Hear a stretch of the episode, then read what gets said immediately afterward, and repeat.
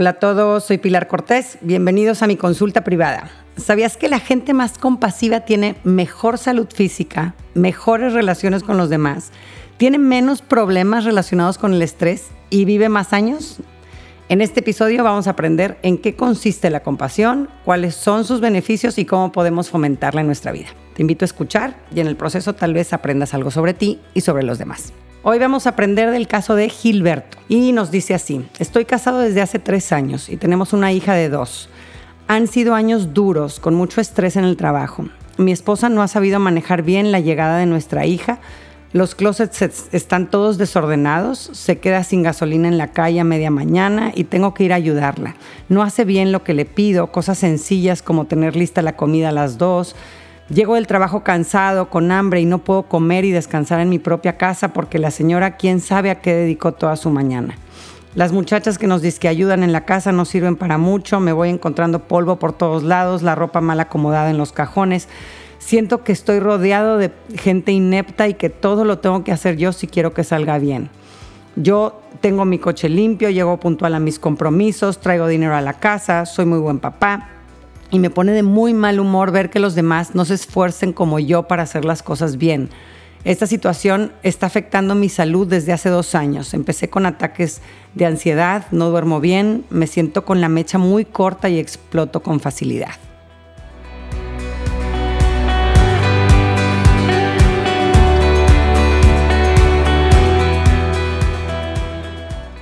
Muchas gracias por compartirnos tu caso, Gilberto. Leyéndote pues puedo sentir toda esa energía negativa que veo que traes cargando y que te está consumiendo. Y podríamos hablar de muchos temas con respecto a lo que compartes, pero me voy a centrar en uno solo, en uno muy poderoso y que hoy en día sabemos por muchos estudios científicos que lo han comprobado, que además de ayudarnos a disfrutar de nuestras relaciones con los demás, es un antídoto increíble contra la ansiedad y la explosividad. Y me refiero a la compasión.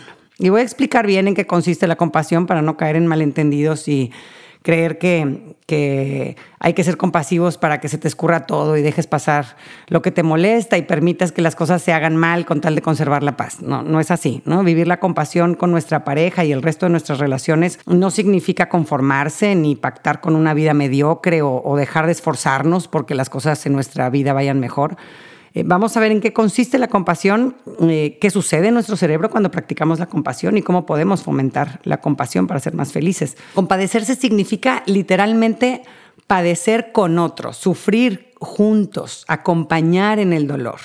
Eh, empatía no es precisamente compasión, es una parte de la compasión, pero no es compasión. Eh, la empatía es la capacidad de percibir lo que está experimentando otra persona, sus sentimientos, sus percepciones, sus pensamientos, e incluso vibrar emocionalmente con lo que percibo en el mundo interior del otro. No es solo una comprensión racional del estado de otro. Eh, la verdadera empatía involucra un cierto contagio emocional. No puedo sentir algo de lo que tú sientes. Tu estado me toca el corazón.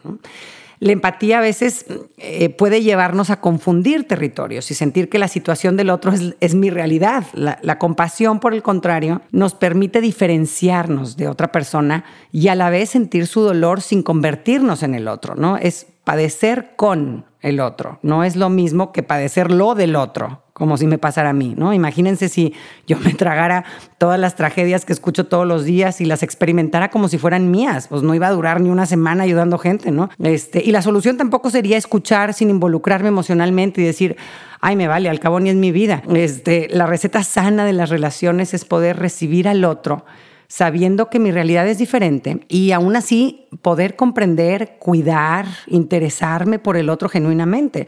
Nos mantenemos diferenciados para entonces poder salir al encuentro del otro y ayudarlo.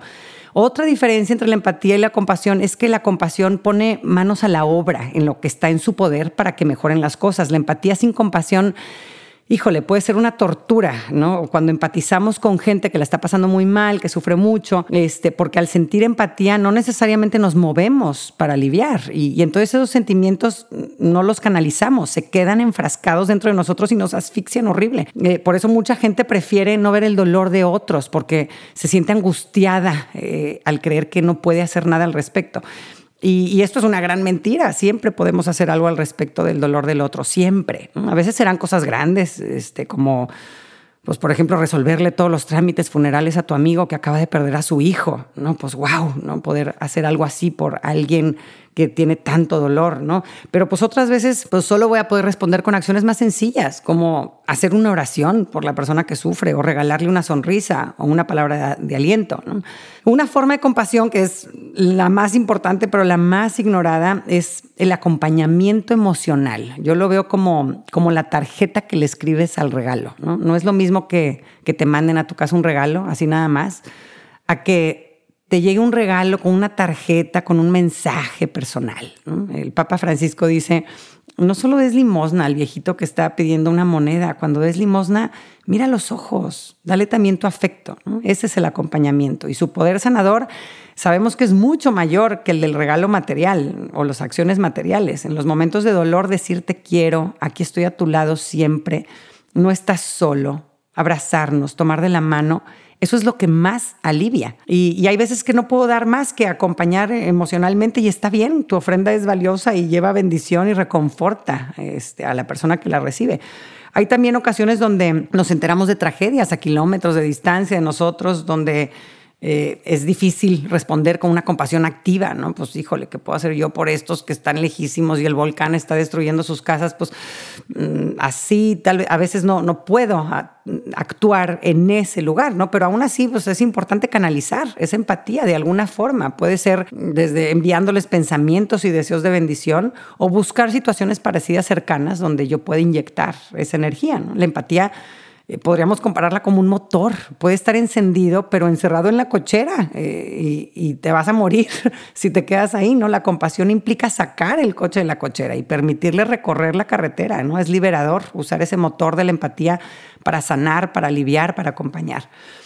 Ahora, un requisito indispensable para comprender a los demás con empatía es tener la, capacidad de escucharnos a nosotros mismos, de percibir nuestras señales interiores. A veces como papás estamos bien preocupados de que mi hijo entienda al otro y mi hijo piense en el otro y mi hijo este, cuide a los demás. Y, y se nos olvida que, que es imposible lograr esto si no aprendemos primero a escucharnos a nosotros, primero a comprendernos a nosotros y que es una parte esencial en este proceso de, de aprender a leer los mundos interiores, ¿no? Aprender a leer el mío propio, ¿no? Entonces, una persona con poca empatía generalmente señal de que también está desconectada de sí misma, que no eh, ha enfocado su atención en lo que siente, ella siente, en lo que piensa, en lo que necesita.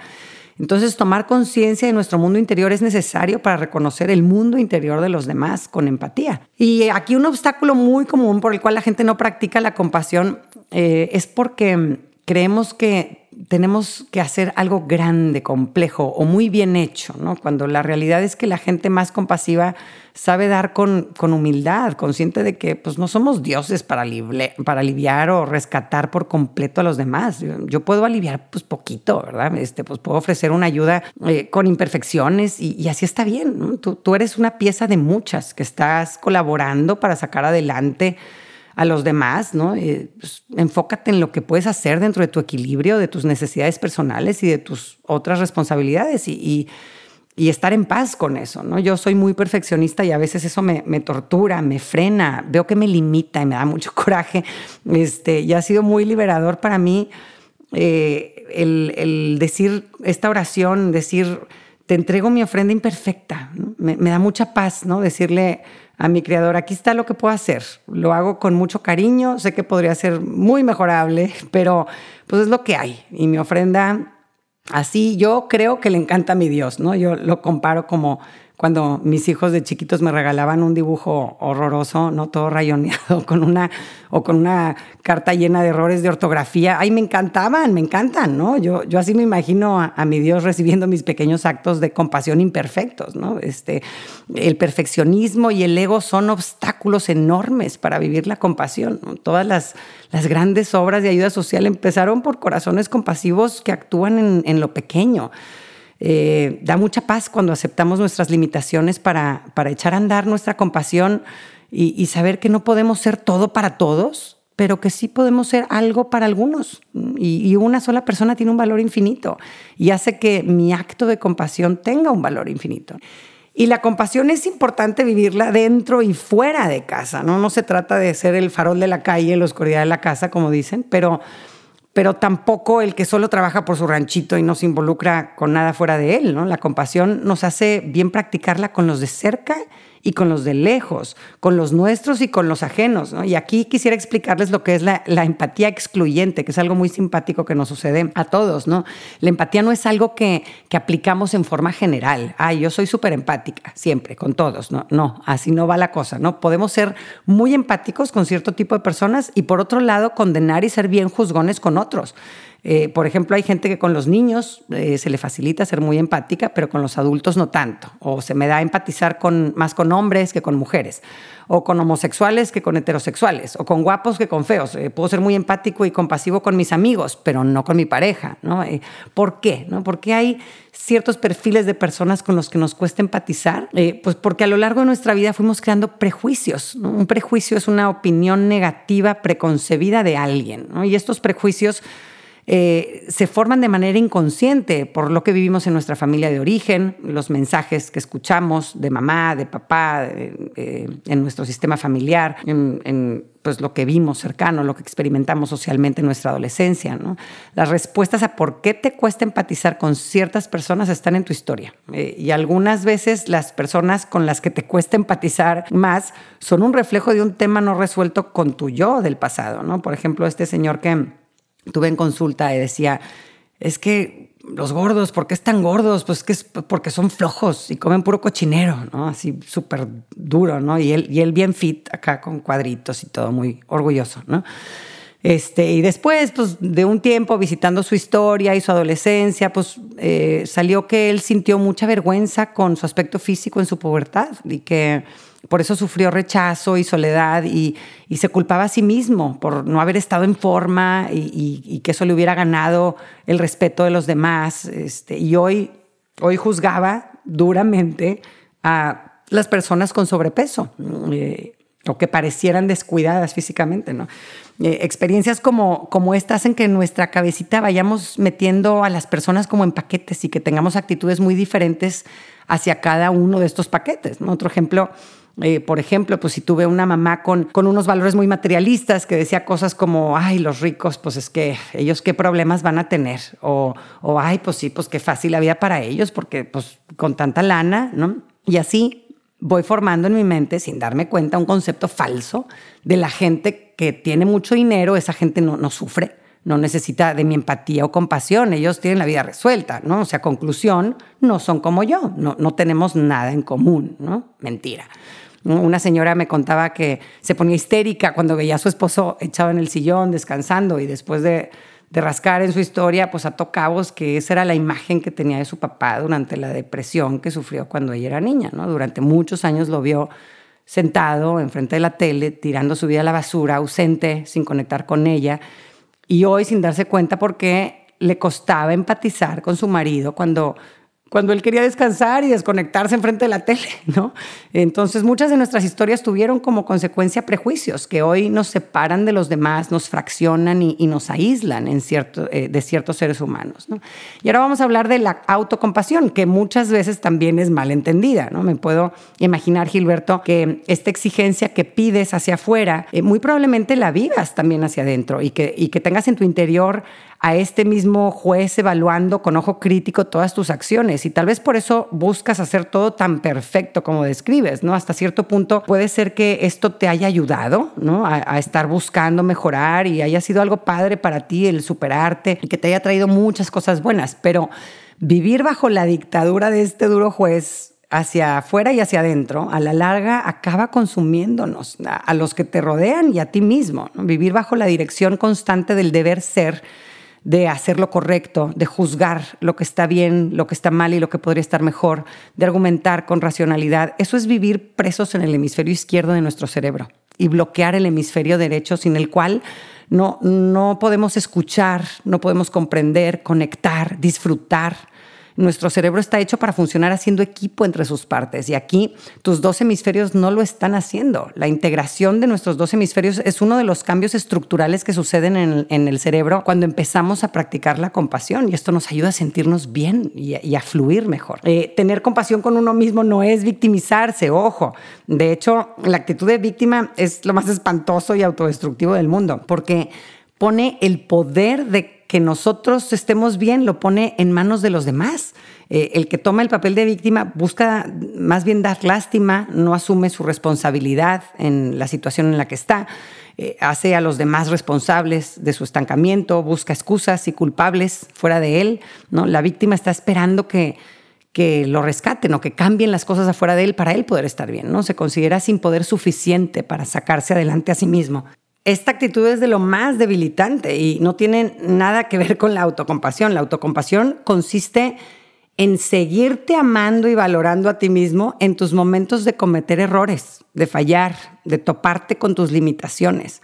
Eh, la autocompasión es aceptar lo que sucedió, eh, pero voy a hacer algo para que esa situación mejore y yo la maneje de mejor forma a la próxima. La autocompasión con mi yo del pasado también es bien importante para hoy sentirnos motivados, aceptar que mi yo del pasado hizo lo que pudo con las herramientas que tenía, eh, no, no aceptarlo o reprocharle, pensar que tu yo del pasado no debería de haber hecho X cosa. Eso nos paraliza en el proceso de evolucionar porque nos estamos diciendo, ah, es que ya está todo mal desde antes y así pues no se pueden. Tuvo que haber sido distinto para que yo hoy pueda conseguir lo que quiero, ¿no? Nunca debí de haber cometido ese error y estoy pues ahorita condenado, estoy atrapado, definido, ¿no? La solución era ayer, no hoy, ¿no? Entonces, juzgar a tu yo del pasado es no aceptar lo que hay, lo que sucedió, es creer que debió de haber sido de diferente y ahora ya estamos en una carretera en otra dirección de la que deberíamos, ¿no? que estamos ya perdidos. La autocompasión nos pone back on track, ¿no? nos ayuda a aceptar y perdonar nuestros errores del pasado y permitir que nos acompañe la sabiduría y los aprendizajes que tuvimos de nuestras experiencias pasadas y así poder seguir evolucionando en nuestro caminar. Eh, otra área de nuestra vida donde hay malentendidos sobre la vivencia de la, compasión es con los hijos. Algunos creen que si somos compasivos con los hijos, entonces pues no los vamos mm, a educar bien, no les vamos a exigir o, a corregir, ¿no? Y nada más falso que esto, ¿no? Ser compasivo con los hijos no quiere decir eh, que les vas a quitar los límites porque hay pobrecito, está sufriendo porque tenemos la regla en la casa de no usar iPads entre semana y pues mejor pues se la voy a quitar, ¿no? No, se puede ser empático y compasivo manteniendo los límites que sé que le hacen un bien a mi hijo. Eh, yo puedo ser empático y comprenderlo en su frustración, en su dificultad para vencer el aburrimiento y puedo ser compasivo acompañándolo sin juzgarlo. Eh, o dándole alternativas de cómo manejar esta situación, de lo que lo frustra, ¿no? Te leo un cuento, eh, sacamos las plastilinas, te llevo a un parque, invito a un amiguito, ¿no? La compasión en la práctica de la disciplina con los hijos es un condimento esencial para que no se rompa la relación de, apego en, justo en la práctica de la exigencia con nuestros hijos, ¿no? Y de forma similar, pues vivir la compasión en el matrimonio significa que nos, que nos sabemos comprender y perdonar, que, que, sabemos enmendar nuestras fallas y poner manos a la obra para manejar la relación de una forma cada vez más sabia. Un matrimonio feliz no consiste en compartir tu vida con, con alguien que hace todo como te gusta cuando te gusta. El matrimonio más bien es estar dispuesto a, pues, a incomodarte y a sufrir las limitaciones y errores de, de otro, por amor. San Pablo lo dice en una de sus cartas eh, muy que a mí se me hace muy simpático cómo lo pone, dice, tengan paciencia y soportense unos a otros con amor, ¿no? y pues sí, este es bottom line, ¿no? Este, todos necesitamos que los que nos rodean nos soporten con paciencia, porque pues aunque en tu caso, Gilberto, tengas tu carro bien limpio y traigas dinero a la casa, pues te aseguro que no debe ser fácil compartir la vida contigo, ¿verdad? Ni conmigo, ni con nadie, ¿no? Somos seres imperfectos, diferentes, eh, por lo que saber soportarnos con paciencia y amor pues es básico para que las relaciones funcionen. Ahora sí vamos a la práctica, ¿no? ¿Qué podemos hacer para ser personas más compasivas y gozar de todos los beneficios que tiene la compasión, el vivir la compasión? Número uno, hazte el hábito de practicar actos de bondad aleatorios, gratuitos, así con el simple objetivo de hacer el bien a los que te rodean, a los cercanos y a los que ni conozcas, ¿no? Dile, dile un cumplido a alguien que no conozcas, llévale flores un día X a tu mamá, eh, hazle un favor a tu pareja sin que te lo pida, saluda muy amablemente y sonríe a las personas que vas encontrando en el día, ábrele la puerta a otros, eh, mientras juegan tus hijos en el parque recoge basura, Interésate por la vida del chofer del Uber o del taxista, haciéndole preguntas y escuchándolo en sus historias. Eh, contacta y agradece a alguien que te haya ayudado en el pasado dona despensas para gente necesitada. Nosotros tenemos una tradición bien padre que hacemos en épocas navideñas que llevamos en, el coche paquetitos de galletas con mensajes de esperanza, ¿no? y ahí los traemos, este, y, y, mis hijos ahí se las van dando a la gente que van encontrando por la calle, policías, los que están esperando en la parada del camión, gente caminando a su trabajo, ¿no? Y y se siente un gozo en el corazón, ¿no? Sabemos y se ha probado cómo el gozo que experimenta eh, eh, y, se ve, ¿no? La, reacción en nuestro cerebro de cuando damos es muchísimo más satisfactoria que cuando recibimos. Entonces, provocar estas sensaciones a través de lo que hacemos para, para lograr ese bienestar, ¿no? Número dos, haz un esfuerzo por no juzgar a los demás, empezando con tus palabras, pero también incluyendo tus pensamientos. Cuando te caches a ti mismo juzgando duramente a otros, obsérvate y pregúntate, ¿qué me está impidiendo ser compasivo con, con esta persona? O, ¿O, por qué estoy juzgando? Este, recuerda que cuando juzgamos es señal de que de que estamos ignorando las batallas interiores que está enfrentando esa persona y que no la conoces realmente. Eh, número tres, practica la autocompasión. Escucha cómo te hablas a ti mismo. Si identificas pensamientos críticos, negativos o juzgones, explora cómo puedes modificarlos. ¿no? Ve si te, dices a ti mismo, ay, qué estúpido, siempre se me olvida todo, ¿no? y, al contrario, buscar una, una forma de hablarnos eh, más, más compasiva, ¿no? se me olvidó, tuve un descuido, pues no es verdad que todo se me olvida siempre, ¿verdad? Me acuerdo de muchas cosas todo el día, sé hacer cosas muy bien, es normal pues, cometer errores a veces, ¿no? La próxima vez voy a hacer esto diferente para evitar que me vuelva a ocurrir. Número cuatro, haz las paces con tu yo del pasado. Escoge momentos de tu historia así donde, donde no te guste cómo fuiste o que te provoque rechazo, cómo eras o lo que hacías. Puedes visitar a tu yo del pasado siguiendo la, la meditación guiada que hago en el episodio de, que se llama Ese hijo que aprieta tus botones y te puede ayudar para, para aceptarte en tu pasado, comprenderte, perdonarte y, y dite a ti mismo, entiendo tu dolor y lo difícil que fue esta etapa para ti y, y, lo confundido que estabas, sé que hiciste lo mejor que pudiste con las herramientas que tenías en ese momento. Y haz las paces con este yo del pasado. Número 5.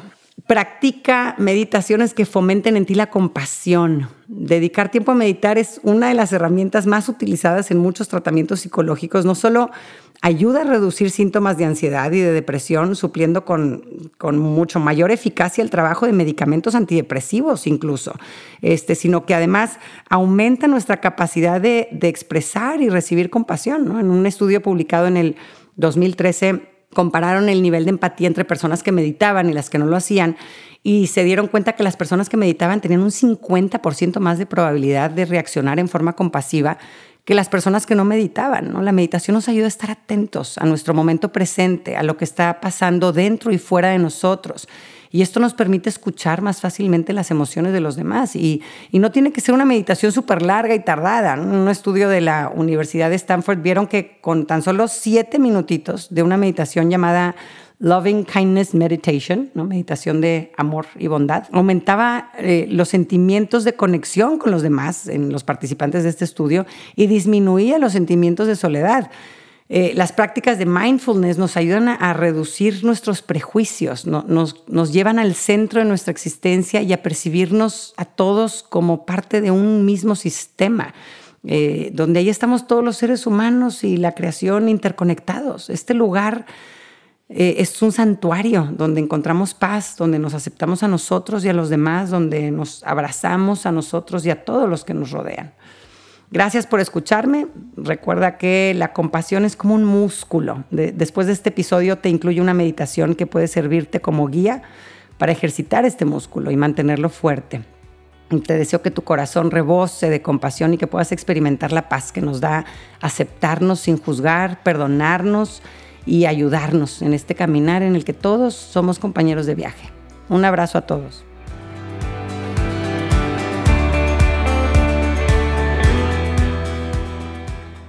Gracias por acompañarme. Ojalá que hayas recibido a través de este podcast, aunque sea un poquito de luz. Si te gustó lo que escuchaste, suscríbete y aliméntate semanalmente con contenido que te ayudará a construir una vida mejor. Si quieres compartir la luz que te llevaste de este tema, puedes enviarnos tus comentarios por mensaje de voz o por escrito al número más 52 8111 930543 o por email en consulta privada arroba luminapilarcortés.com, cortés con S.